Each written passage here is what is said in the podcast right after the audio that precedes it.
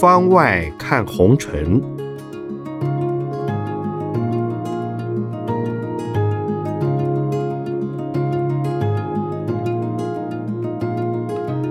圣严法师著。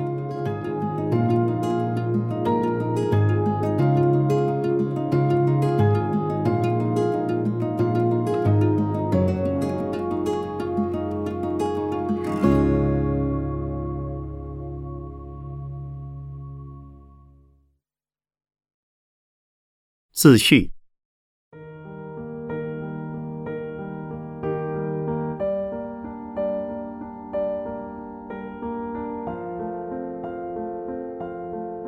本书的缘起是由于《联合报》的第三代负责人王文山社长的母亲谢佳兰女士，她是我们法鼓山法援会的会员。二零零四年初春。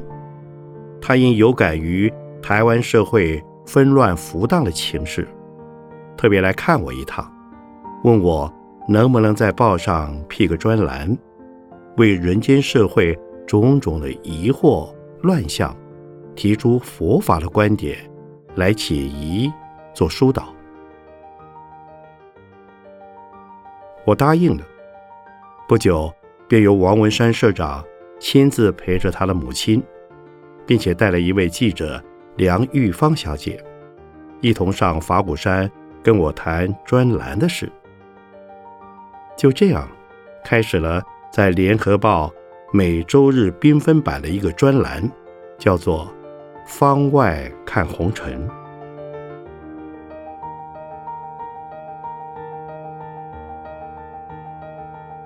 这个专栏自二零零五年元月二日。首刊以来，一直连载至二零零七年七月十五日止，期间历时两年有六个余月，文稿计一百三十二则，每次以八百至一千字的篇幅见报，当中有十一则原因我在病中无法接受采访，是从。法古文化已出版的《智慧掌中书》改写而成。这两年多来，梁玉芳小姐的采访提问，都是紧扣着台湾社会现下的时髦，把民情舆论普遍讨论、共同关心的议题或时事设成一个个采访的主题，而希望。我这个老和尚也来谈一谈，看看能够提出什么观点，而让关心社会的读者大众，或者自己本身就有类似问题的人士一同来参考。现在专栏文稿就要出书了，由法古文化编辑出版。本来在这过程里，最辛苦也最费心的是梁玉芳小姐。他要找题材，要构思题目，然后来采访我，再整理成文，花费的时间与心力是相当多了。可是他却非常的慷慨，说文稿的版权全部让我所有。其实，在我来讲，我是不需要版权的，我也不准备拿版税。在书出版以后。如果在法古文化编辑出版的成本之外尚有余节，那就用来推广结缘吧。本书的内文每一则都是精简的短篇，很容易看，送人时是很好的礼物。在书将父子之前，我要感谢联合报王文山社长和他的母亲。谢佳兰女士以及联合报总编辑黄素娟女士，与该报编辑台上的编辑朱军，感谢他们在刊载期间对此专栏的重视与厚爱。这个专栏在刊出两年半以后，因我的主动提出适合告一段落而结束。至于日后能否再有新专栏与读者见面，那就看姻缘了。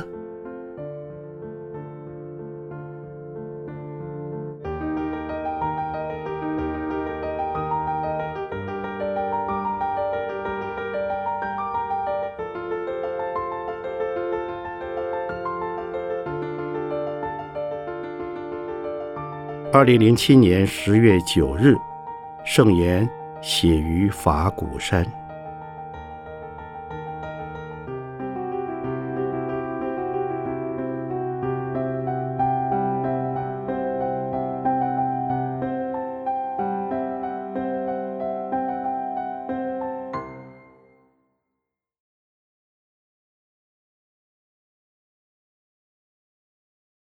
慢活人生。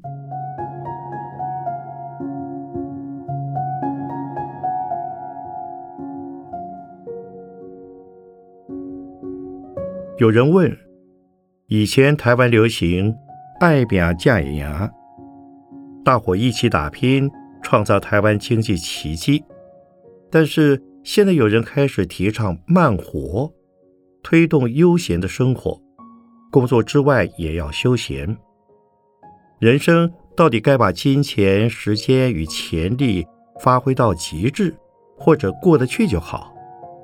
这之间会有矛盾吗？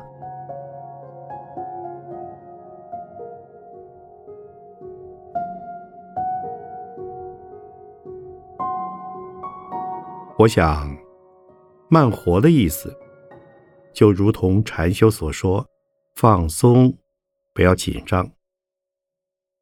打拼是很紧张的，但慢慢的来，是在欣赏自己的人生，走任何一步都是在享受欣赏。举个例子，越南籍的一行禅师，他教人学禅的方法。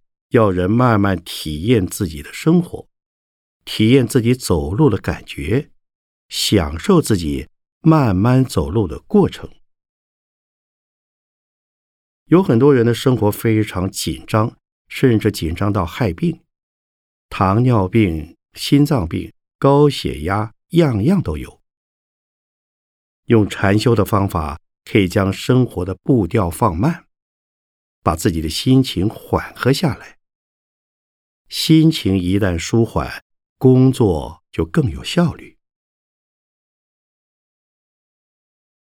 我常说，工作要赶，不要急。赶工作，并不是等同于急躁。通常很多人赶工作都会很急，手也急，脚也急，心也急。工作好像是赶的，赶的结果。反而让工作出差错。慢慢的做，反而会做得非常好。我有一位女弟子在哥伦比亚大学读书，那时我也在美国，她担任我的侍者，每天替我准备早午餐，晚餐则等到下课回来再做。这位弟子每天一早起来还要做早课。他的动作很慢，不慌不乱，却效率很高。慢动作之中也可以做出细功夫来，功夫细而效率高。他在一小时内可以做许多事，慢与效率是不冲突的。我问他，动作这么慢。为何一小时可以做这么多事？他说：“不能快，快就会乱了方寸。我很清楚每小时、每分钟应做的事。”还有另外一位女弟子，她整天都很忙，包括扫地也是很快，但拼命扫却扫不干净，因为忙就想很快的扫完，反而扬起许多灰尘。结果，地扫了却不干净。他每天拼命的工作，但工作效率和品质都不好。由此可见，慢活的提倡和发挥效率、发展潜能是不冲突的，反而是有助益的。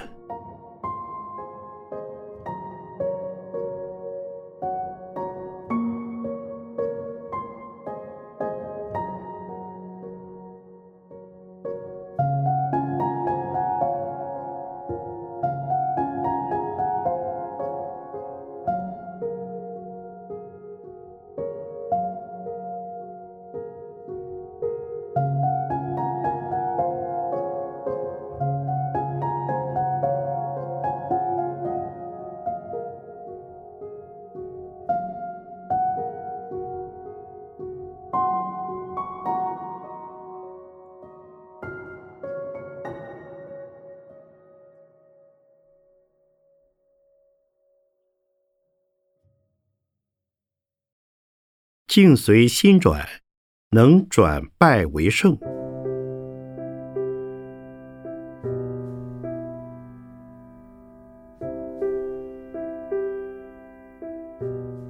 有人问：社会环境意见纷乱，我们常常心随境转，局势乱，人心也乱了。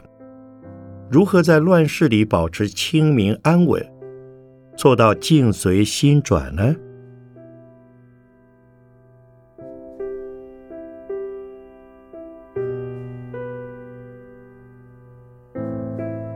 心随境转，境随心转，这两句话，我经常拿来勉励自己，也用来为信众弟子打气。通常我们凡夫都是会心随。进转的。举例说，大多数的人不喜欢下雨。比如法鼓山正在整地兴建学校，只要看到天空乌云密布，包商和工人就愁眉苦脸，因为一下雨，再等地干，至少两天不能工作，工期就会延宕，成本也提高了。所以。因为个人的厉害和所处的状况，人的心情就会随着这些条件而变化，这就是心随境转。但是，同样是下雨天，作家齐君女士在一篇散文里却说她喜欢下雨天呢，因为她会想起小时候下雨天。躲在母亲怀里听故事的情景，他一样一样的把下雨天的温馨回忆举出来。他的内心也因为下雨天而出现一幅幅美丽的图画。下雨天对他来说真是太好了。这也是心随境转，心随着外面的环境转到好的方向去了。生活里充满这样的例子。有的人明明知道没有办法跟别人竞争，试一下却幸运得胜，败不复活，让他非常高兴。有人明明实力很强，但竞争结果没被录取，内心非常痛苦。这都是心随境转。境，包括人事物，都可能影响我们的心情起伏。受外界因素影响心情变化是非常痛苦的事。但真能做到境随心转吗？事实上是不太可能的，因为人事物都是外在环境，天有不测风云。个人力量很难完全掌控，但是我们可以改变自己面对环境的态度，收服起落不定的心情，也就能转劣为优，转败为胜。我有个信众在海边用有机方法种稻，但去年连连发生问题，先是出现福寿螺，接着又有虫害。当他以为收成无望时，害虫的天敌出现，两三天就把问题解决了。后来稻子收成不错，他学到经验，任何事都要往好处想，往坏处准备，能解决就解决，不能解决就面对它，接受它，处理它，放下它。有位瓜农，木瓜还未收成前就被焚风破坏了。我跟他说：“靠天吃饭的人。”天给饭吃要感谢，天不给也不用恨，因为这不是人可以掌控的事，但心情却是自己可以掌控的。不要天真的以为人定胜天，环境一定会照人的心意而改变。能改变的其实是自己的态度。如果今年收成不了木瓜，明年就什么也不种，这样到了最后，就什么都没有了。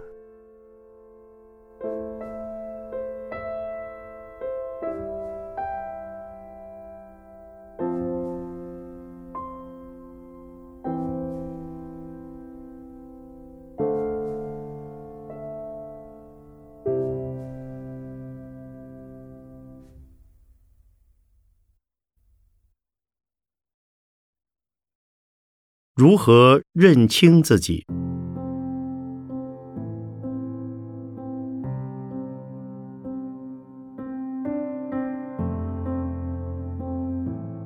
师傅想问一个说来简单却很难做到的问题，那就是要如何认清自己？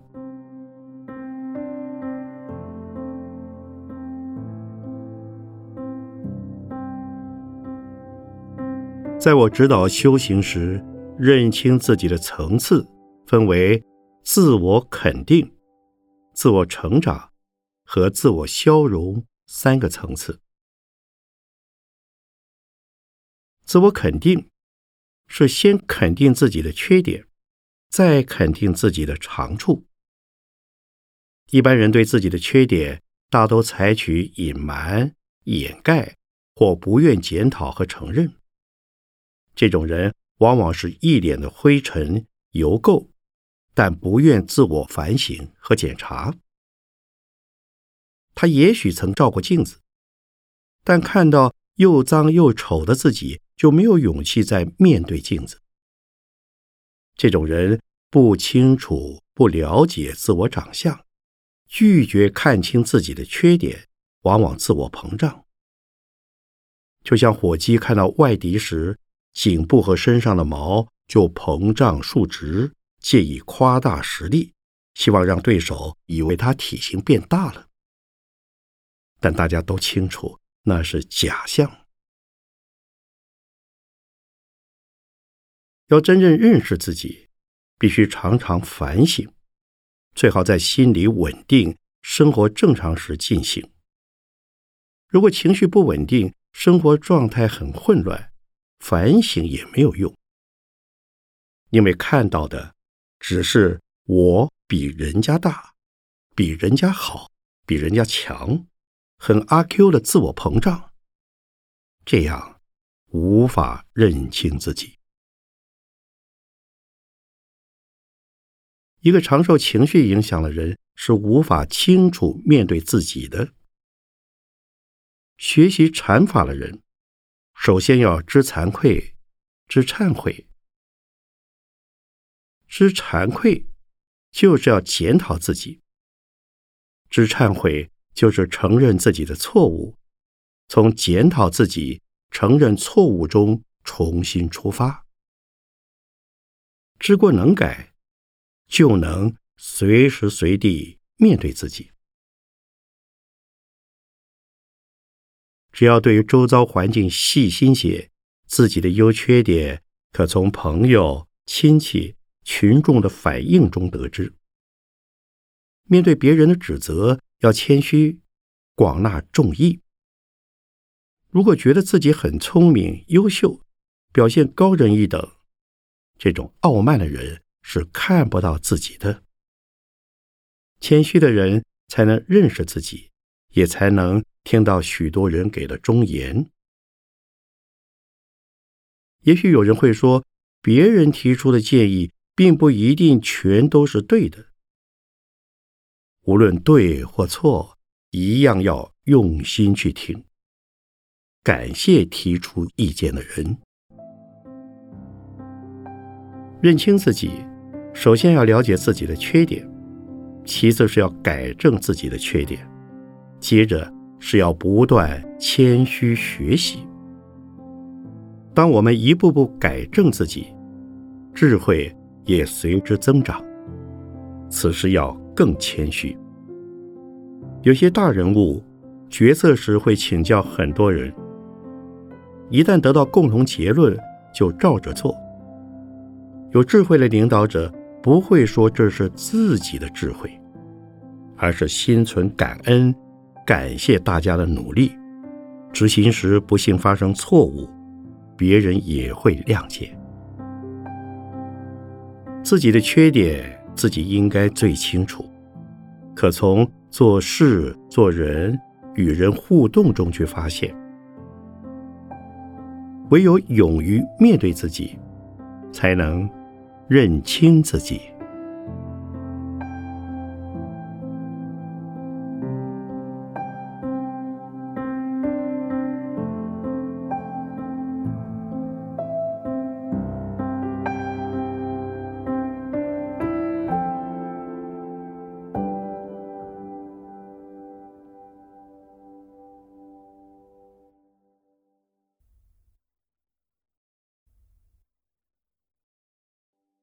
对自己有交代。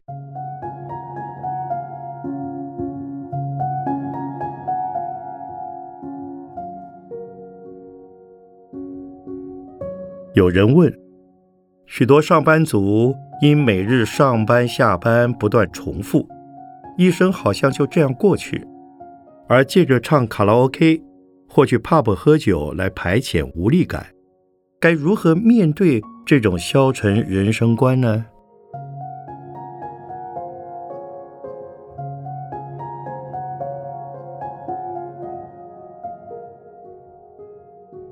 唱卡拉 OK 或去 pub，让工作上的压力舒畅一下，这是一种娱乐的方式。偶一为之也无不妥。夜夜笙歌，就真的是浪费生命。积极进取的人，对自己期许很高，不会把时间消耗在没有意义的生活上。他们对未来有许多期许与要求，每天都努力的工作着，时时刻刻都在追求各种自我充实的生活方式。以我个人来说，我一辈子都很忙。记得在军中服役时，同袍空闲时往往在茶馆、赌场、色情场所消磨时间。我白天工作完成了，晚上就看书写文章。累了，就走出房门，看看星星、月亮，欣赏大自然，可以看到平常看不到的景色，感受平常感受不到的心境。这是。大享受。虽然我没有读过初中、高中，但在军中，我看了很多书，等于上了大学一样。有人问我，读那么多书能做什么？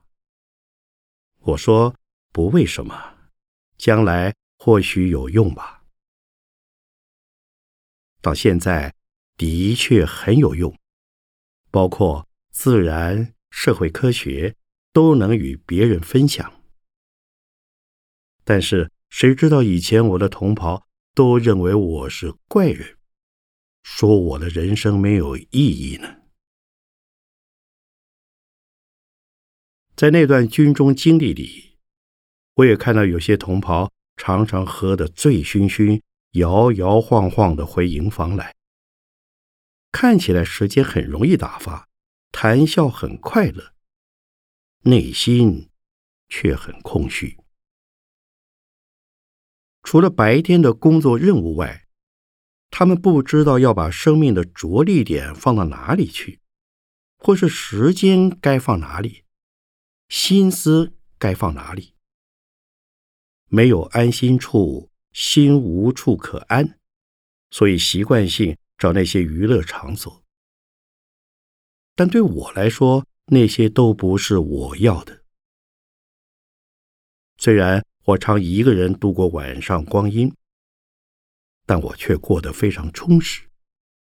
时间流逝，知识却留下来了。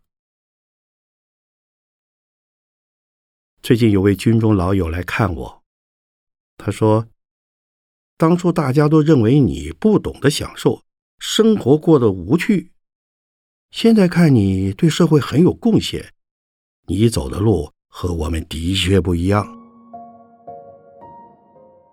我和我的朋友都老了，他直到人生快走到终点，才觉得虚值了过去的人生。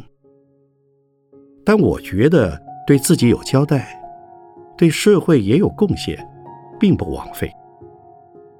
我想，过去那些独自用功的日子，不错失光阴，不在酒色享乐中逃避人生应有的责任，确实是有价值多了。